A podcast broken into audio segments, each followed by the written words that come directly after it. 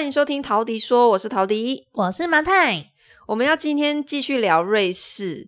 那我们之前都是聊到 Veronica 她在那边的一些职场上面的生活，我们今天就正式进入在瑞士生活是一个什么样的体验？因为瑞士呢是一个我从来没有去过的国家，对，就是因为。我觉得它好像很贵，我去我会觉得自己很穷，所以瑞士是一个我从来没有去过的国家。那所以我也非常的好奇，特别是 Veronica 又是住在苏黎世，这感觉就是一些精品，放眼望去都是水晶啊，或者是名表之类的地方。对，所以 Veronica 苏黎世是不是又是瑞士消费最高的地方？呃，其实。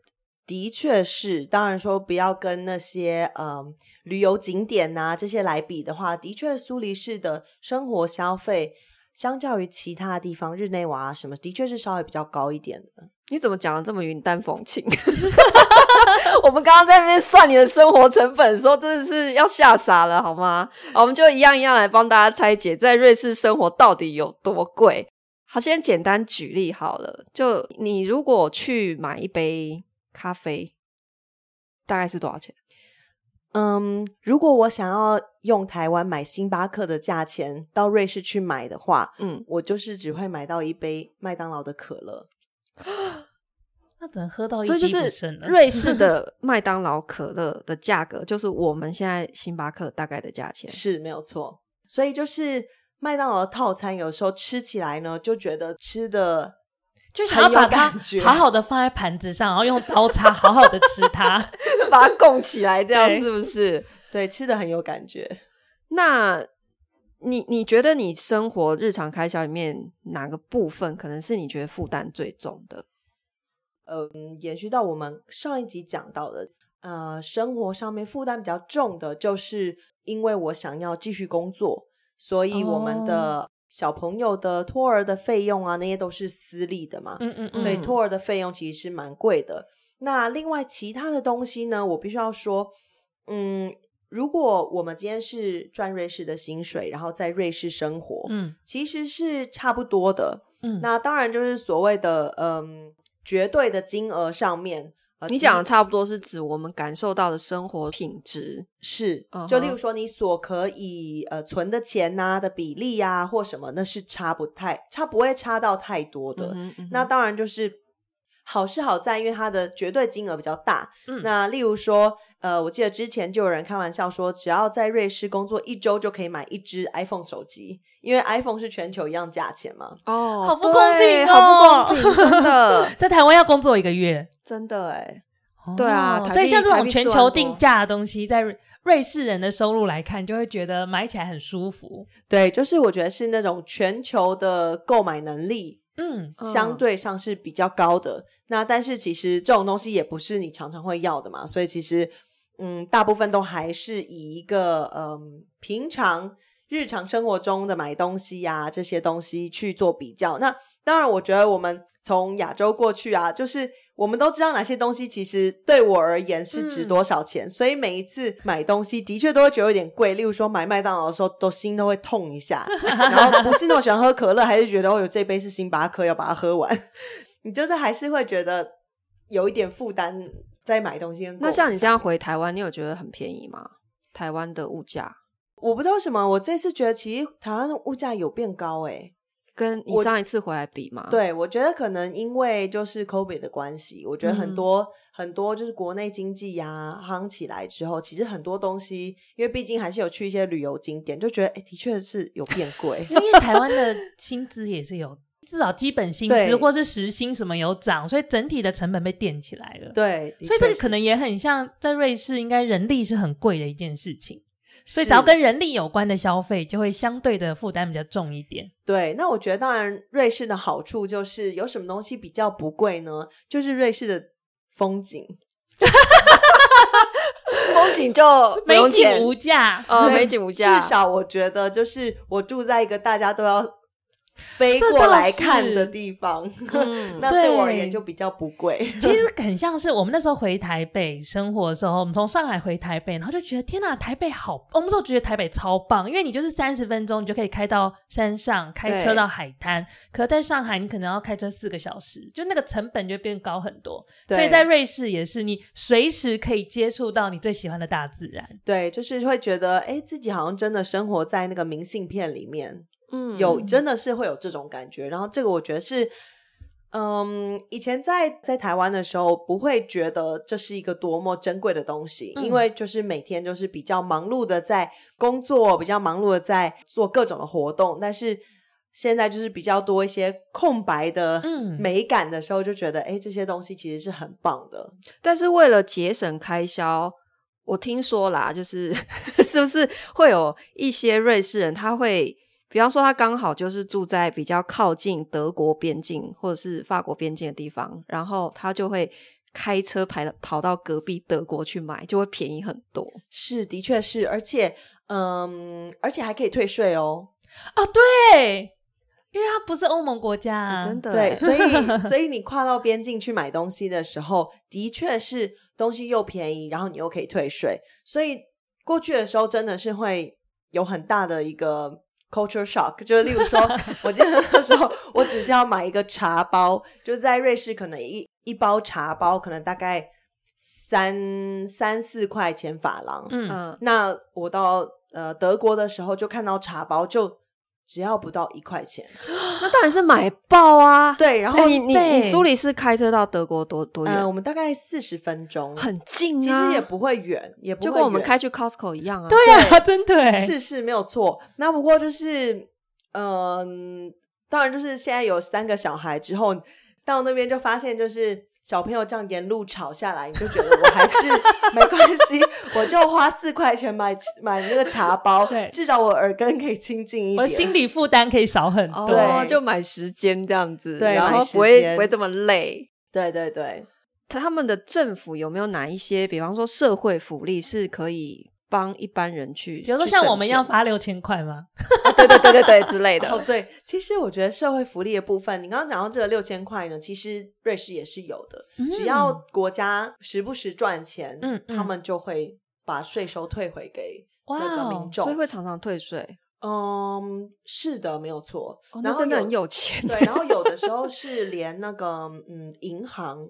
就是他们的所谓的 Post Finance，就是瑞士自己的，嗯嗯嗯，就是有点像我们邮局啦，邮局的那个银行，嗯嗯，有赚也是分给用户这样子。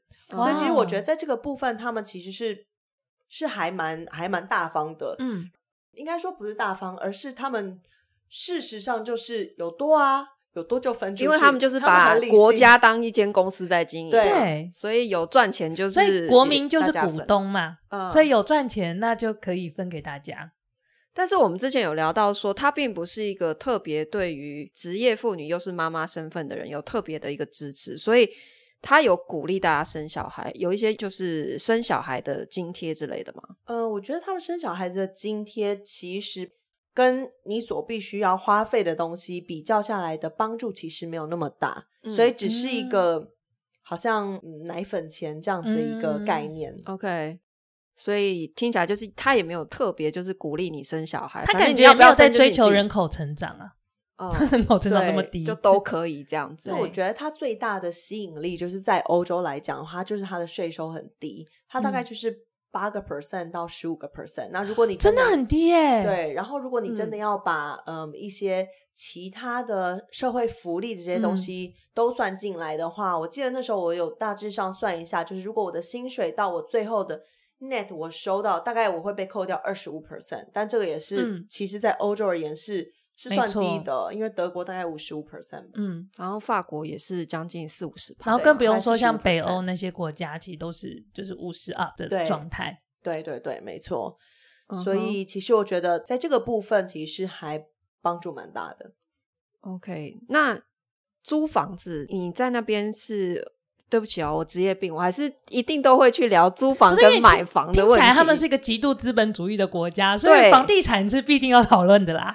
对，所以你在那边有买房子吗？我们在那边没有买房子。其实在呃比较德国啊、苏黎世啊、瑞士这样的，其实我觉得在中欧，大家好像不觉得买房子是一件很重要的事情，比较不像我们想要买房啊、养儿防老啊、对买房什么。我我觉得在那边比较没有这样子的观念，大部分人都是租房子，都是租房。但是呃，你你自己租房的经验是怎么样？你现在也是租房子？是我们是自己租房子。那我们的经验就是。一开始在找房子的时候，其实蛮难的。我们大家都有一个笑话，就是说，在瑞士呢，你找工作比找房子简单。你可能找到工作了，你房子还没找到，真的。呃，因为其实瑞士的，就是呃，供给跟需求比起来，需求一直都是蛮高的。那很多物件，例如说有那种非常非常好的物件，他们开出来的看房时间也都是非常的不友善。例如说，哦，我们。嗯、呃，会开放物件让你参观，是礼拜三的一点半到两点半。可是你在上班，就、嗯、像这个时候呢，你就可以跟公司说：“不好意思，我要请假，我要去。嗯”公司就会让你去，因为就是为了抢一间租房。对，到那边的时候，常常你可能前面已经排了五十到一百个人，然后每个人都要拿着自己的履历，就像找工作一样。进去的时候看到房子，如果你真的很喜欢，你就要把这个把一个单子填好，然后连着你的履历，然后你的薪资证明，还有你的呃 reference number，全部都交给他们，然后他们就会去过滤所有的呃资料，然后决定要租给谁。这听起来跟在巴黎租房子很像，就是房东会非常的挑租客，嗯，然后是因为房东他有非常多的选择，因为市场上要租房子的人很多。然后愿意出租的房子很少，可是如果像你是刚去，然后你如果又是工作还没有确定的状态，基本上就等于你也租不到房子喽。呃，基本上这样瑞士不会让你进去，你一定要有一个地方。啊、不管你说在申请签证的时候，其实你就要先有一个确定的住所了。对，哦哦哦，对、okay、他们就是一样，他们是非常的规划，他们不会让你来然后没有地方住，这件事是绝对不会发生在瑞士的。嗯，但是你说他们买房的文化并不盛行，所以也就是说，他们本国人的房屋持有率本身也是不高的。对，房屋持有率其实并不高。然后原因我觉得其实有两个，第一个就是呃，头期款其实蛮高的。买房的话是可以贷几成？呃，我记得是八成，可以贷到八成，好像贷贷到八成。那可是呃，投期款大概是二十五个 percent。嗯，对，那也听起来还好啊，跟我们差不多。嗯、对啊，但是它的房价总价就是比较高一点。那例如说，假设像是一个大概。五六十平的房子，然后你看瑞士、欧洲动不动就是五六十平，我们台湾哪敢开口闭口就五六十平？我说大概二十几平，就五六十平，因为也是有，就是我们都马是哦，那个十几平的那个小两房哦，这样子。因为我们那五六十平也是因为你知道，现在我们家需要五六十平，人口众多，人口众多，因为一个人至少要十坪，有没有小孩三个？嗯。嗯，在五六十平的房子，大概价格大概就是四四五百万左右法郎，是四五百万法郎。是各位现在的利率是三十二，所以呢，五百万法郎乘以三十二，大概就是一点六亿呢。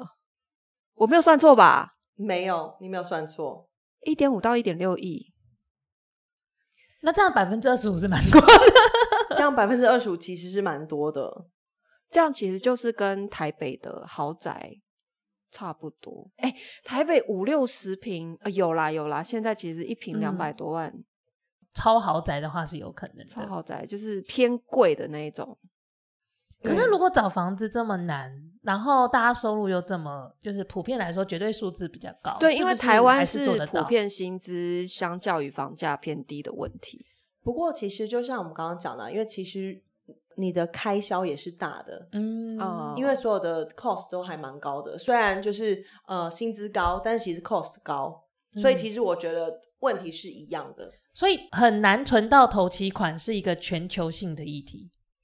就无论你生活在哪里，你都会有很难存到头期款的问题。对，我觉得是，其实它不是只有台湾的问题，嗯，特别是在所谓的一线城市。但我有点好奇，那个租金投报率，假设一个一点五、一点六亿的房子，那他出租的话，就五六十平的房子，他出租一个月的租金是多少？大概四五千块吧。这就是你现在租的房子的租金价格吗？大概是，所以大概有十一个月四五千块，所以一年其实大概有个十到十一 percent 的。你要四五千块，你 compare to 它的房价四五百万的话，其实对一个月是一趴嘛，哦，那你年投报其实就是有十二趴，很高啊，是一个很好的投资工具呢。是啊，只是你要先有那么多现金，对，要先有现金来。我刚刚稍微查了一下，他说瑞士的那个房屋持有率大概十二 percent 而已，超低的。我们刚好反过来，我们是高达八十多，对，我们是八十，德国大概是五十，瑞士是十二。可是如果找房子这么难，为什么啊？所以你们通常租期是多长啊？因为听起来如果要能够一直租，因为我们为什么会买房子？尤其是可能到一定年纪，我们是担心未来你没有地方，没有人要租房子给你嘛。所以是不是瑞士比较不需要担心这个问题？因为瑞士的租期其实，如果你住进去了，基本上房东不太能够把你赶出去，他就是一直都是无限期的，不不定期租约。对，没有 没有期限的，对，只要你稳定的交租是，然后但是房东是说他也不能赶你走，是吗？对，基本上是这样。然后，嗯，然后在、嗯、呃在那个租金的成长上面好了。那例如说，我觉得可能也有一个原因吧，因为我们刚刚讲说，你觉得投报率好像还不错。那但是其实租金的成长。有的时候其实是有限制的，例如说，嗯、如果人家就是住在里面，那你可能租金成长可能只能够通货膨胀超过多少，你才可以涨个几个 percent 这样子。所以其实我觉得不太有太大的，就是一个稳定的收入啦。嗯，然后另外一个就是，如果说，因为瑞士的房子并没有像。并没有像其他国家涨得这么快，我觉得他们是还蛮稳定的。嗯、然后如果说今天有涨的话，你在卖掉这个房子的时候，课税你要课税啊，就是我们的房地合一啦。对对，所以其实可能应该是这样子的原因。所以政府可能也是有计划性的再去做一些房价的调控。是哦，所以其实大家就觉得租房，如果因为像我们亚洲会有一个。有土私有财的观念，有一部分是来自于说，因为常常被房东赶来赶去，嗯，然后我们的整个租房制度是相对比较不透明的，然后大家也怕老了，大家就租不到房子。但是如果租房的这个制度整个是很透明，然后又让大家可以知道它是可以很安心一直住下去的话，其实就好像也没有觉得一定要买房，所以它是环环相扣的啊。所以为什么会找房子很难？为什么房东会这么整合这么严格？是因为他一旦让你住进来，他很难赶你走。其实这跟法国也蛮像的。对，嗯。但我觉得刚刚 Veronica 我们在聊的时候，他分享一个很有趣的事，不是说你薪水越高，你可以就如果有今天有一个便宜的物件，你不要觉得说哦，我收入这么高，房东绝对会选我，因为我付租能力超赞。嗯，他说在瑞士的房东不是这么想的。对，因为我我觉得在瑞士呢，我不知道这是一个。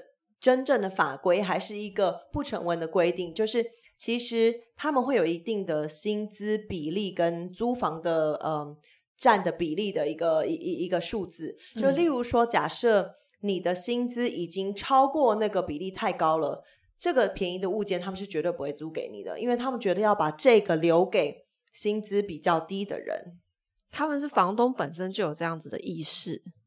我不知道这个是不是真的有所谓的法规规定，就是他会认为说，你既然你的收入比较高，那你就应该去租比较贵的房子，是没有错。但我觉得他他另外一个角度切入，是因为无论你的薪水多少，在瑞士的整个社会环境里，你的工作是相对稳定的，嗯，所以即使你今天你你的你你，你一个木匠好了，一个木匠跟一个呃公司里的高管来跟我一起来应征这个房子，那我觉得我愿意把。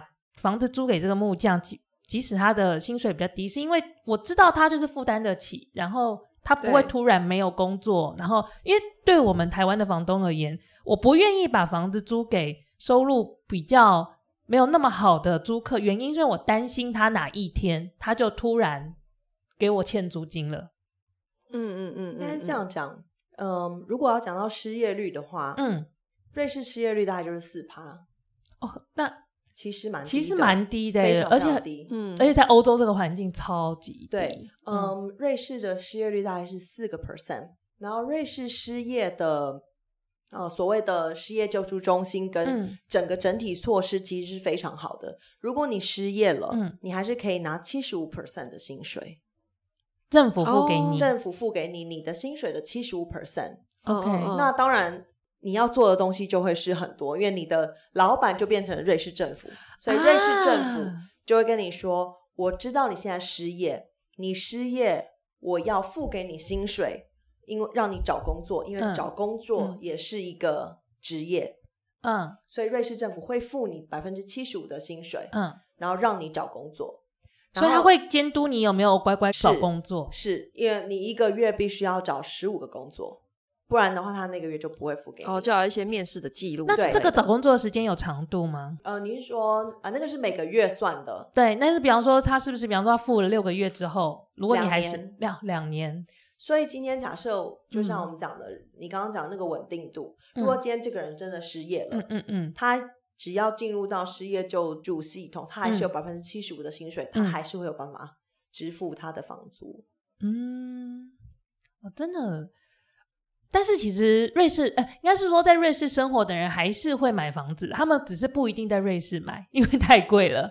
嗯，有些人会做这样子的投资，对，比方说他可能会去土耳其买，或者是比较郊区一点的，它相对没有那么市中心，房价就不会这么高。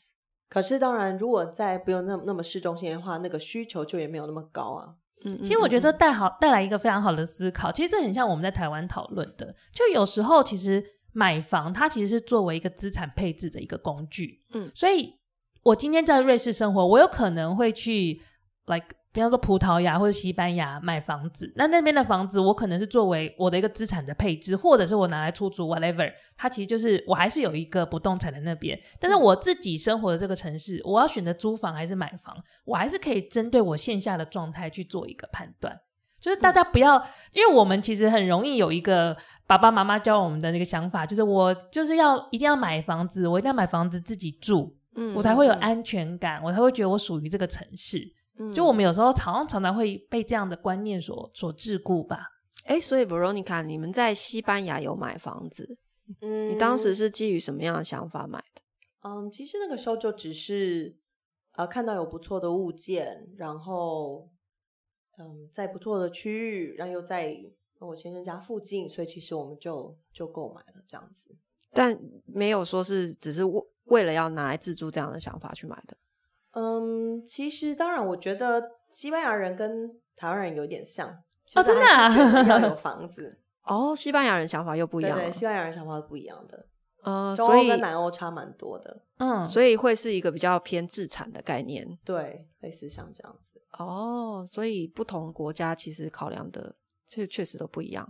是，嗯嗯，我们其实你看，我们常常都会说啊，你别人都没有办法分辨我们是什么韩国人、日本人、台湾人。可实际上，我们常常在看欧洲的时候，我们又把它当成一体，可他们其实差异很大。对，每一个国家都不一样。对啊，所以还是蛮有趣的。我觉得很开心这几集可以邀请到 Veronica，因为我本来对于瑞士的理解真是一片空白。那也太贵了。其实我们一开始规划只有谈两集，也没想到一聊哇，觉得好多东西可以聊。我们而且我真心的觉得，你下次回来我们可以再多开几集，真的 没问题。还有好多没有聊的。是我们今天非常谢谢 Veronica 非常宝贵的时间。其实我今天有点占用她过多时间，她还会去顾小孩。她现在老公是在一打三当中。没错，她现在要赶快回去支援她的老公，而且他们今天就要飞了。对，那先祝你回去一路顺风，谢谢，谢谢你今天拨时间来，谢谢，不会不会，谢谢。嗯、好，那我们今天就分享到这边，嗯、大家下次见喽，拜拜，拜拜。